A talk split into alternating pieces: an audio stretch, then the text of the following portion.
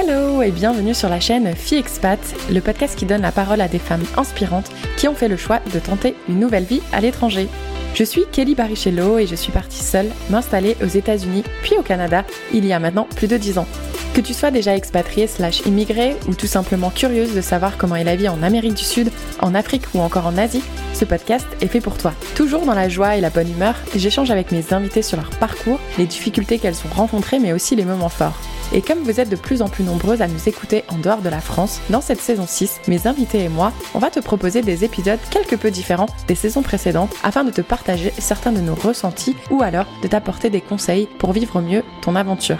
Et si tu souhaites rejoindre les coulisses de Fille Expat, je t'invite à t'abonner au compte Instagram. Le lien se trouve dans la description de cet épisode. Allez, attachez vos ceintures, let's go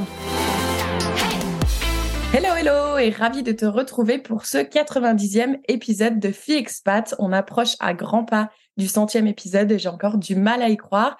En tout cas, je dédicace cet épisode à Elsa qui m'avait exprimé sur Instagram son intérêt de découvrir l'histoire d'une femme francophone qui a choisi de s'installer au Népal. Alors le Népal, un de ces pays où les valeurs ancestrales ne semblent pas avoir été impactées par la modernisation, la globalisation. Moi aussi, j'ai vraiment hâte d'en apprendre plus. Donc, cher invité, merci beaucoup d'avoir accepté mon invitation et peux-tu te présenter en commençant par nous donner ton prénom, ton âge et la ville d'où tu nous parles aujourd'hui? Oui, bonjour, merci. Euh, je m'appelle Colette, j'ai 41 ans, mais bientôt 42 ans, et je suis à Pokhara, qui est la deuxième euh, plus grande ville du Népal. Il y a Katmandou que tout le monde connaît, mais je ne suis pas à Katmandou, je suis à Pokhara.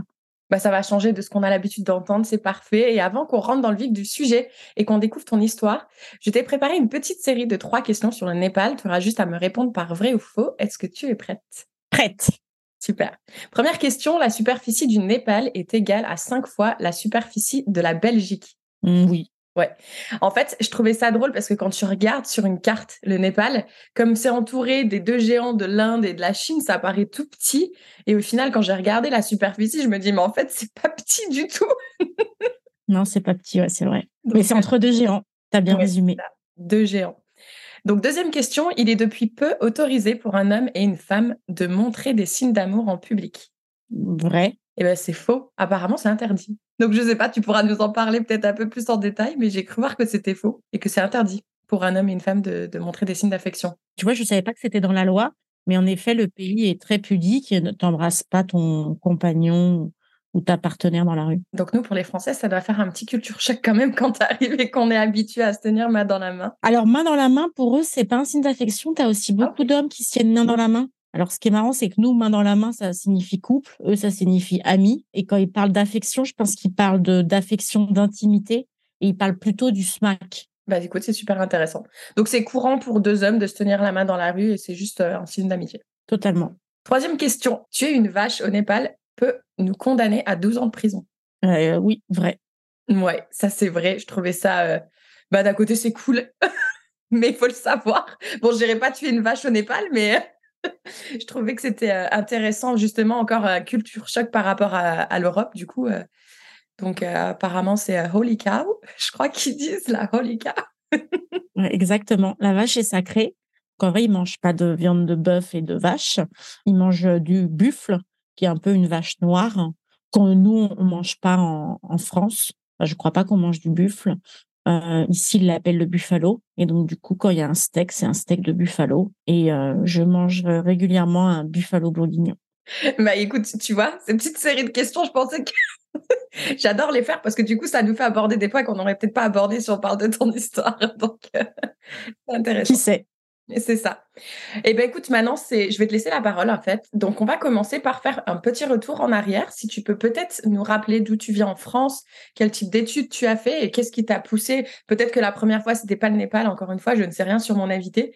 Comment tu en es arrivé euh, au Népal? Raconte-nous. Hyper simplement, je suis partie en voyage avec deux amis au Népal. Donc, un voyage qui était un voyage euh, déjà entre femmes. On était trois femmes et on avait envie d'aller à la, à la quête d'un nouveau pays, à la quête de nous-mêmes.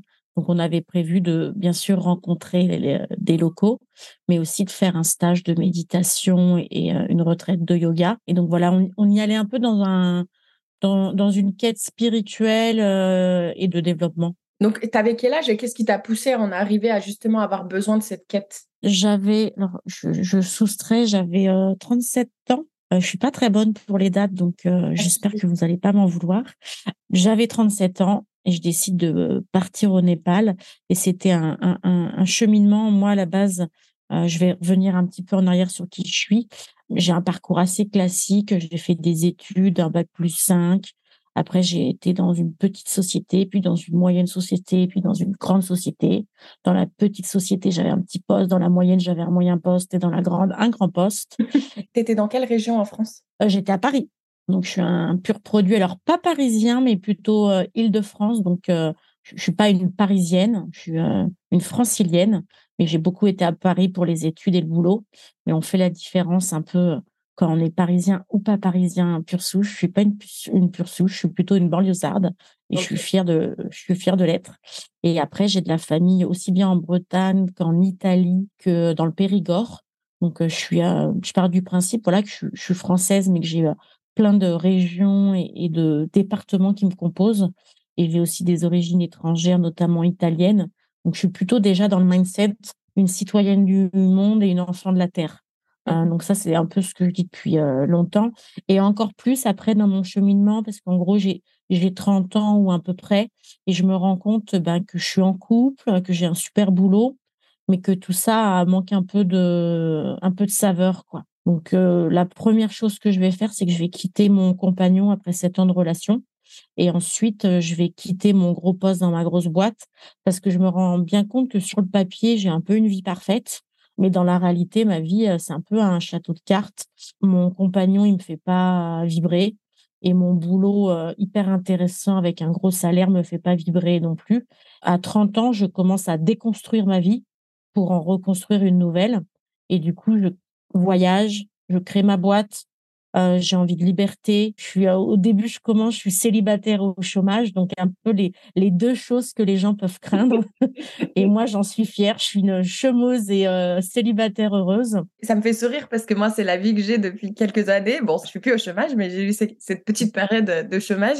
Juste, j'ai envie de rebondir par rapport à ce que tu dis. Comment tu as fait à cette période? Parce que c'est quand même pas une phase facile quand tu commences à te rendre compte que toutes les cases que tu as cochées, que tu pensais qui allaient te rendre euh, épanouie, au final ne te rendaient pas heureuse. Comment tu as fait pour réussir justement à déconstruire tout ça? Est-ce que tu étais toute seule? Est-ce que tu avais un entourage qui t'encourageait? Est-ce que tu t'inspirais à travers des livres? Si quelqu'un qui nous écoute aujourd'hui et qui est dans cette phase où justement elle se dit euh, ça manque de piment, euh, comment je fais pour, pour changer tout ça Qu'est-ce que tu aurais comme conseil? Bah, J'aurais plusieurs conseils. Je dirais, bah, le premier conseil, c'est un peu sa boussole interne je vraiment que j'étais en train de m'éteindre, que d'apparence j'étais heureuse, mais qu'en vrai à l'intérieur, au, fin fond, j'étais pas heureuse.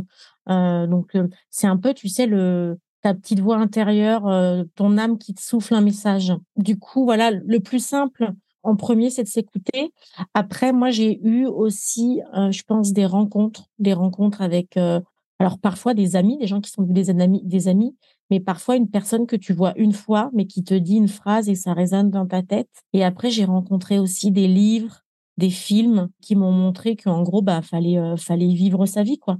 Je pense au film qui s'appelle euh, Le premier jour du reste de ta vie. Bah, je cette phrase-là, elle, elle me parlait, quoi. C'est-à-dire qu'on a plusieurs vies dans une vie et du coup, euh, c'est marrant parce que tu me poses la question, mais en vrai, cette question-là, je me l'étais un peu jamais posée. C'est-à-dire que moi, souvent, on me demande comment tu as fait pour quitter ton gros poste, comment tu as fait pour t'installer au Népal, comment tu fais avec ton boulot. Et moi, je sais que je me pose rarement la question qui commence par comment. C'est-à-dire qu'en vrai, je fais et puis on verra après, quoi. Donc, je suis quelqu'un qui, qui agit un peu dans la réalité et qui réfléchit plus tard et qui conceptualise des fois ce qu'elle a fait et qui, du coup, bah, à travers un podcast en parle, à travers J'aime beaucoup écrire à travers un poème. Plusieurs fois, j'ai pris aussi un peu la parole sur scène. Alors, c'est un bien grand mot dire sur scène, mais j'ai déjà fait voilà des petites scènes ouvertes où j'ai raconté ma vie. Euh, j'ai fait un pêche à coucha sur le célibat heureux, parce que je connaissais tellement de d'hommes et de femmes qui disaient qu'ils étaient malheureux célibataires, alors que moi, à partir du moment où j'ai quitté mon, mon compagnon après sept ans de relation, j'ai vraiment senti le premier jour du reste de ta vie. Et quand après j'ai quitté mon gros poste dans ma grosse boîte, et ben j'ai ressenti la même chose. J'ai ressenti que j'ouvrais euh, un champ des possibles, quoi, et que j'allais écrire et que j'allais construire cette fois-ci, euh, et que j'allais peut-être cocher des cases que j'avais même pas imaginées. alors cocher des cases, plutôt cocher à côté de la case. J'aime bien la phrase euh, think outside the box parce que justement, voilà, on veut cocher dans les cases, mais c'est souvent à, côté de la case qu'est le bonheur, ou en tout cas, euh, en tout cas quelque chose qui s'en rapproche. Et après, je pense que j'ai aussi été accompagnée au-delà des livres et des rencontres et des films. J'ai été accompagnée par des thérapeutes.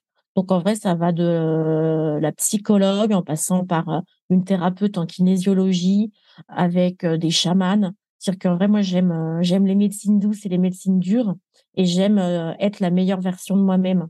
Donc euh, j'aime régulièrement prendre soin de de qui je suis et je dirais euh, après cette cette période, ce 30 ans où je me suis rendu compte qui est une date fatidique, hein, qui est une dizaine, je me suis dit c'est marrant, j'ai 30 ans, je suis au début de ma vie, oh, j'avais l'impression que que tout est fade dans ma vie quoi alors que mmh. sur le papier, tout avait l'air extraordinaire. Quoi. Je rejoins exactement sur tout ce que tu dis parce que je l'ai déjà répété dans d'autres épisodes, mais pour ceux qui écoutent peut-être ce podcast pour la première fois, euh, moi je dis toujours, tu es le héros de ton livre en fait, c'est à toi d'écrire le mmh. chapitre. Et en fait, c'est ce que tu disais, en fait, pour écrire, faut être dans l'action. Et peut-être qu'éventuellement, mmh. on relira ce chapitre et puis peut-être qu'il y aura un fil rouge et puis peut-être qu'on expliquera comment, pourquoi. Mais en fait, le truc, c'est que faut se dire, faut être dans l'action, faut avancer et il faut arrêter de se poser trop de questions justement. C'est si tu sens au fond de toi qu'il faut, il faut que ça change.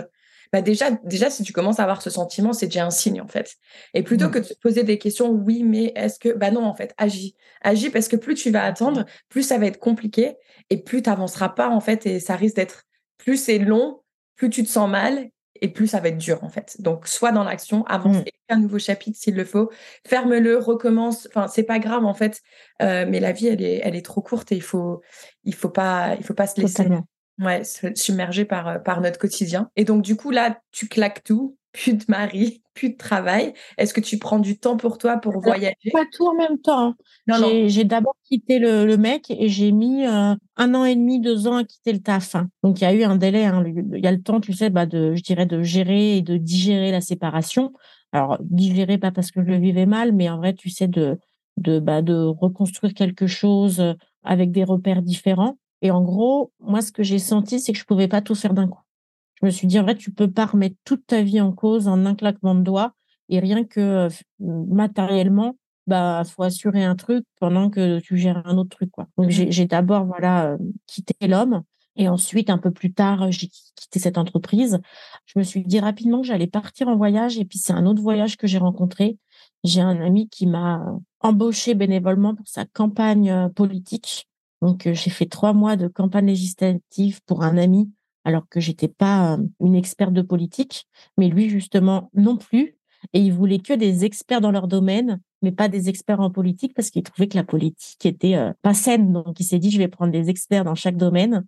Donc ça, ça a été un voyage, une aventure humaine. et ensuite, je suis partie en voyage. J'ai fait un, tour des Balkans, un tour, un peu plus qu'un tour. C'est que j'ai pris un, un vol retour, mais j'avais pas pris le vol aller. Mais c'était pas au Népal, c'était dans les Balkans. Donc en vrai, le voyage, c'était de traverser plein de pays pour arriver jusqu'à Athènes. Donc j'avais en gros un mois pour arriver à Athènes parce que euh, fin août, j'avais un vol qui était à Athènes-Paris. C'est drôle parce que d'habitude, on entend qu'on prend un vol aller mais pas retour. Et toi, tu avais pris le retour mais pas l'aller. Exactement. J'adore. Et du coup, ça a été vraiment génial ce voyage. Je l'ai fait avec une amie. Et euh, ça a vraiment été génial. Ça, sert aussi pour, euh, pour le développement, pour son propre développement, de voir comment euh, on gère tout ça. Et puis après, j'ai monté ma boîte parce que j'avais des clients qui voulaient bosser avec moi, qui étaient des anciens collègues ou des anciens clients. Et du coup, j'ai commencé à être freelance dans la com en me disant que j'allais être freelance dans la com et que j'allais partir faire un tour du monde. Puis en vrai, des fois, l'univers, on décide un peu autrement. Je suis pas partie faire un tour du monde. J'ai eu pas mal de missions qui sont tombées, donc j'ai pas mal bossé. Puis à un moment, toutes les missions sont arrêtées. Et j'avais pas compris que quand tu avais ta boîte, tu devais aller chercher des nouvelles missions. Parce que du coup, c'était très nouveau. Hein. Moi, j'ai été salarié euh, un, paquet d'années. Donc, euh, être freelance, c'est quand même un, autre truc. Je pensais être digital nomade. Et en vrai, je bougeais pas de Paris. Donc, euh, j'allais rarement chez mes clients. Donc, j'étais souvent en, télétravail. Mais j'étais en télétravail à, à 10 minutes de mon client, quoi. Excellent. donc, j'ai été digital nomade, mais dans le même département. Donc, ça aussi, c'était marrant. En vrai, moi, ce que je pense, c'est que l'univers, il me préparait pour ce que j'allais vivre après, quoi.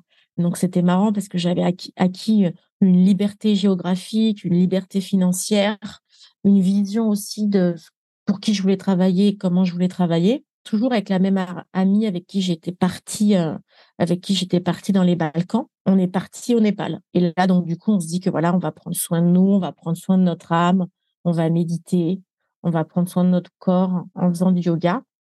Et puis, on va découvrir une, nouvelle culture pour nous ouvrir à, à d'autres horizons et pour des fois aussi nous, euh, nous resituer dans l'échelle, euh, l'échelle mondiale, quoi. Et euh, donc, du coup, on est parti au Népal en voyage. Je dirais, ouais, la première intention de ce voyage-là, c'était la spiritualité, la sororité. On était trois amis, on, faisait un voyage entre guillemets spirituel. Et là, ça a été intéressant parce que euh, on partait avec cette intention-là. Donc, je dirais que la sororité, elle a été là. Par contre, on a été dans pas mal d'endroits spirituels en pensant que on allait rencontrer que des gens spirituels. Et en gros, non, c'est pas parce que tu vas au McDonald's que tu euh, rencontres que des gens qui aiment la viande. Enfin, tu vois, j'ai pas d'exemple à te donner, mais c'est marrant. On pense que quand on va au Népal, forcément, on va rencontrer des gens spirituels à tous les coins de rue. Et en vrai, pas du tout. Et même à des retraites de yoga ou de méditation, on a rencontré des gens qui, je pense, étaient tout sauf spirituels, qui avaient compris que la spiritualité était un business. Et donc, du coup, c'était parfois des gens qu'on rencontrait qui étaient des businessmen mais qui n'étaient pas forcément des êtres spirituels, en tout cas qui n'incarnaient pas un discours. Et, euh, et, après, on en a fait des rencontres spirituelles, mais je dirais pas là où on, on en a fait une dans un village de potiers avec un homme qui était en train de faire de la poterie. Et lui, c'était un homme très spirituel. Et pourtant, il n'y avait pas écrit euh, je vends de la spiritualité euh, en vase et en, et en mug. Quoi. Mmh donc, euh, donc là, c'était marrant aussi de, de chercher quelque chose et de de pas le trouver là où on cherche et de le trouver ailleurs. Et ce qui était d'autant plus marrant, c'est que c'était pas un, voyage où, où j'allais chercher l'amour et pourtant je l'ai trouvé. Donc euh, l'avant-dernier jour de mon voyage, j'ai rencontré un, un homme et, euh, ça a un peu bouleversé ma vie quoi. Donc euh, donc voilà, c'était c'était marrant parce que moi j'avais eu plusieurs tentatives d'expatriation. donc je suis un peu comme comme les gens, comme ton public dont tu parlais qui ont cette envie de d'être digital nomade, qui ont toujours un peu projeté l'expatriation. J'ai toujours senti que j'allais vivre ailleurs qu'en France. Et donc, du coup, juste après mes études, je suis partie vivre en Australie. Et puis, finalement, je suis revenue. Euh, après, j'ai fait une tentative euh, en Thaïlande et à Bali. Puis, vrai, ça a été une tentative plus qu'avortée. Après, j'ai fait une tentative qui a été un peu plus loin à Singapour. Mais pareil, au final, ça s'est pas fait. Et après Singapour, je me suis dit, bon, faut que tu arrêtes de croire que tu vas t'expatrier. Je pense que c'est un rêve. Et en vrai, c'est pas comme ça que ça marche. On décide pas qu'on qu'on ira vivre ailleurs. Euh, en vrai, tu es heureuse où tu. Et donc, euh, voilà quoi. Excuse-moi de te couper, mais ce qui est trop drôle, c'est que du coup, tu es en train de me dire ça, que tu as fait plusieurs tentatives dont j'étais pas du tout au courant. Mais l'épisode qui est sorti juste avant le tien, c'est justement de ça dont on parle. C'est Tiffany qui est partie en Australie et qui va re-rentrer parce qu'en fait, c'est pas le bon moment, c'est pas le bon endroit. Et je trouve que c'est ça. C'est vrai que jusqu'à maintenant, j'ai pas mis de témoignage qui montre une femme qui est partie mais qui se sentait pas bien et qui a dû revenir. Mais pourtant, ça existe et c'est ok en fait d'aller tenter et peut-être et d'accepter que peut-être ça va pas être le, le bon moment, le bon endroit. Et du coup, je suis ravie de, voir que toi, tu as quand même une énergie et la force de, de tester plusieurs fois Finalement, c'était pas le bon moment. Et ben c'est parce que ce Népalais, j'imagine qu'il est népalais cet homme, j'assume, mais peut-être pas. Exactement. en fait, c'est parce qu'il t'attendait gentiment au Népal et que euh, du coup, tu l'as rencontré. Qu'est-ce qui s'est passé quand tu l'as vu Tu l'as su? Eh ben, on peut dire ça, c'est que hum, je, j'ai croisé son regard et, euh, et, je me suis dit, waouh, il a des yeux avec plein d'étoiles, euh, j'aurais envie de me baigner dedans. Donc ça, c'est vraiment ce que j'ai pensé quand je l'ai vu. Et je lui pas parlé. Euh, c'est lui qui est, qui est venu nous parler. Et alors moi, je suis pas du tout une, une femme timide. Je suis plutôt extravertie. Je vais plutôt vers les gens. Et ça, c'est depuis un paquet d'années. Hein. C'est déjà dans l'enfance et encore plus, je dirais, avec avec les hommes. Donc, j'ai jamais été voilà une personne réservée et introvertie. Et là, avec lui, j'ai eu beaucoup de maladresse. j'osais pas parler, j'osais pas croiser son regard. Enfin voilà, donc, je dirais que mes deux amis se sont dit, oh, c'est marrant, on, on, l'a jamais vu comme ça, Colette. Déjà, je dirais que les, autres se sont rendus compte de certaines choses avant moi. Et moi, je pense qu'il y a mon mental de française, occidentale, un cerveau qui pense bien vite, qui s'interdit bien des choses, qui a senti, en vrai, je, pense que j'ai vraiment eu un coup de foudre. Et d'ailleurs, je pensais même pas que ça existait, le coup de foudre. Et je pense que j'en ai vraiment eu un. Et je pense que quand je l'ai eu, la première chose que mon cerveau a dû dire à mon cœur, c'est genre n'importe quoi, tu vas pas tomber amoureuse au Népal. Et du coup, rapidement, c'est un peu ce que je lui ai dit. Je lui ai dit non, c'est gentil, mais euh, euh, moi, je rentre en France et tout et tout. Alors qu'en gros, c'était, je pensais tout à fait le contraire. Le dernier soir où je le vois, on sent que l'un et l'autre, on a envie de passer du temps ensemble, et pourtant on se le dit pas. Donc tous les deux un peu timides. du coup, je rentre, je rentre dans ma guest house, un peu en traînant des pieds et en même temps j'y rentre. J'essaye de lui écrire, mais il n'a pas internet. Du coup, le lendemain matin, on devait prendre le, une navette et ensuite prendre l'avion. Et en gros, j'ai pas du tout envie de, de rentrer à Katmandou pour rentrer à Paris. Et du coup, je dis, bah non, non, faut, faut que j'aille lui dire au revoir. Donc mes copines, elles me disent, mais tu lui as déjà dit au revoir, pourquoi tu veux aller le voir alors que là, on a 8 heures de route? Donc c'était assez marrant comment ça s'est passé mes dernières heures au Népal. Parce que il y avait vraiment, mon cœur avait pas envie de partir, mais mon corps et ma tête avaient bien envie de rentrer en France. Donc du coup, je suis rentrée en France. Là, tu as, été le revoir, mais. Non, et eh ben j'ai été le revoir, mais en vrai, il n'était pas là. Oh ouais, ouais. Et parce que là, à ce moment-là, vous avez fait que communiquer ou est-ce qu'il y a eu un peu d'intimité? Est-ce qu'il y a eu un bisou? Rien Pas du tout?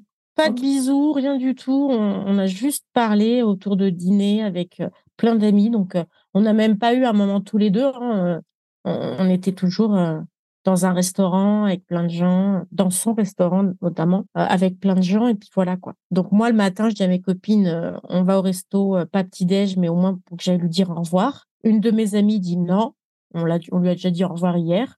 L'autre de mes amis qui me connaît très bien, elle dit bon, si Colette elle a envie de lui dire au revoir, on va lui dire au revoir.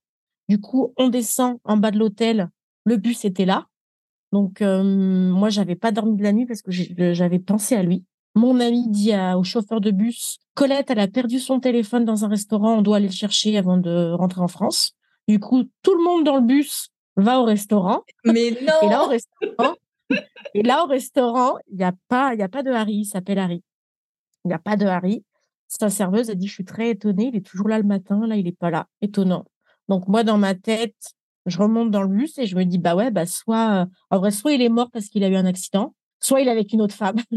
Euh, je pense les deux solutions quand on a un, mental qui cogite à 200 à l'heure. Troisième, ou troisième option romantique, euh, il est en train de chercher quoi. ouais, j'y ai même pas pensé à cette option-là, mais tu vois. Donc euh, voilà, je rentre, 8 heures de bus, donc tu vois, j'ai eu le temps de bien cogiter. Et là, j'ai un message de lui qui me dit, écoute, j'ai pas dormi de la nuit parce qu'à chaque fois que je fermais les yeux, il y avait ton visage qui apparaissait. Je viens dans dans huit mois en France, on se verra en France. Donc là, je me dis, ah chouette, euh, bah lui aussi, il a pas dormi. Lui aussi, il a pensé à moi. Donc voilà. Il me dit, pourquoi tu es venu bah, Je lui dis, pour te dire au revoir. Et puis pour passer un peu de temps avec toi, bah, il me dit, si tu as vraiment envie de me dire au revoir et si tu as envie de passer du temps avec moi, bah, fais demi-tour et, euh, et passons ce temps ensemble. Et là, je lui réponds, écoute, on n'est pas dans un film. Moi, j'ai mon avion dans trois heures. Donc, euh, bon, bah, on se reparle demain, quoi. donc, ce qui est marrant, c'est qu'à chaque fois qu'il y en a un qui tendait une perche à l'autre, bah, on, on la saisissait pas, quoi. Donc moi, je suis rentrée en France, puis j'ai à peine atterri en France, je regardais s'il m'avait écrit. Enfin, voilà, on a commencé à, à s'envoyer des messages, à s'appeler énormément, des appels interminables où on n'a plus de batterie, était à côté de ton téléphone. Enfin, je vous laisse imaginer. Moi, je lui ai dit, écoute, je vais pas attendre que tu viennes au mois de mai. Euh, je viendrai en décembre pour Noël, parce que là, j'ai beaucoup de boulot et en vrai, je peux pas libérer 15 euh, jours, 3 semaines avant, avant les vacances de Noël, quoi.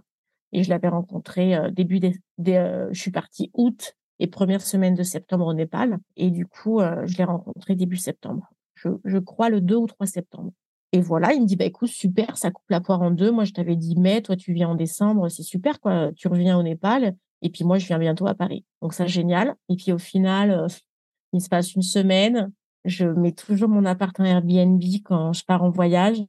Acte manqué, j'oublie de le désactiver et j'ai quelqu'un qui me prend mon appartement deux semaines pendant les vacances de la Toussaint. Quand j'ai vu le montant euh, de la demande à Airbnb, je me suis dit, ça me paye mon aller-retour et mon logement là-bas. Et en vrai, j'ai pas réfléchi. Euh, je lui ai dit, écoute, j'arrive euh, le 25 octobre. Et donc, 25 octobre, j'arrivais, je retournais au Népal en me disant, je suis une grande folle. Je sais pas du tout ce qui va se passer. En vrai, si ça se trouve, c'est un crush de vacances. Et quand je vais le revoir, il est moche et bête. Et en même temps, je sentais que mon, ma petite voix intérieure euh, et mon âme me disaient, mais, euh, mais vas-y, quoi.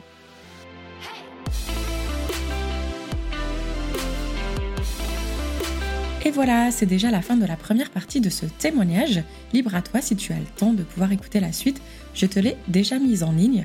Si tu n'as pas le temps, je comprends parfaitement. C'est pour ça que je te l'ai coupé à un endroit stratégique. Et on te retrouvera plus tard pour la suite de son témoignage. Et n'oublie pas de t'abonner à la chaîne Fille Expat si tu ne souhaites rater aucun épisode. C'est gratuit et c'est disponible sur toutes les plateformes de podcast en un seul clic. À très vite!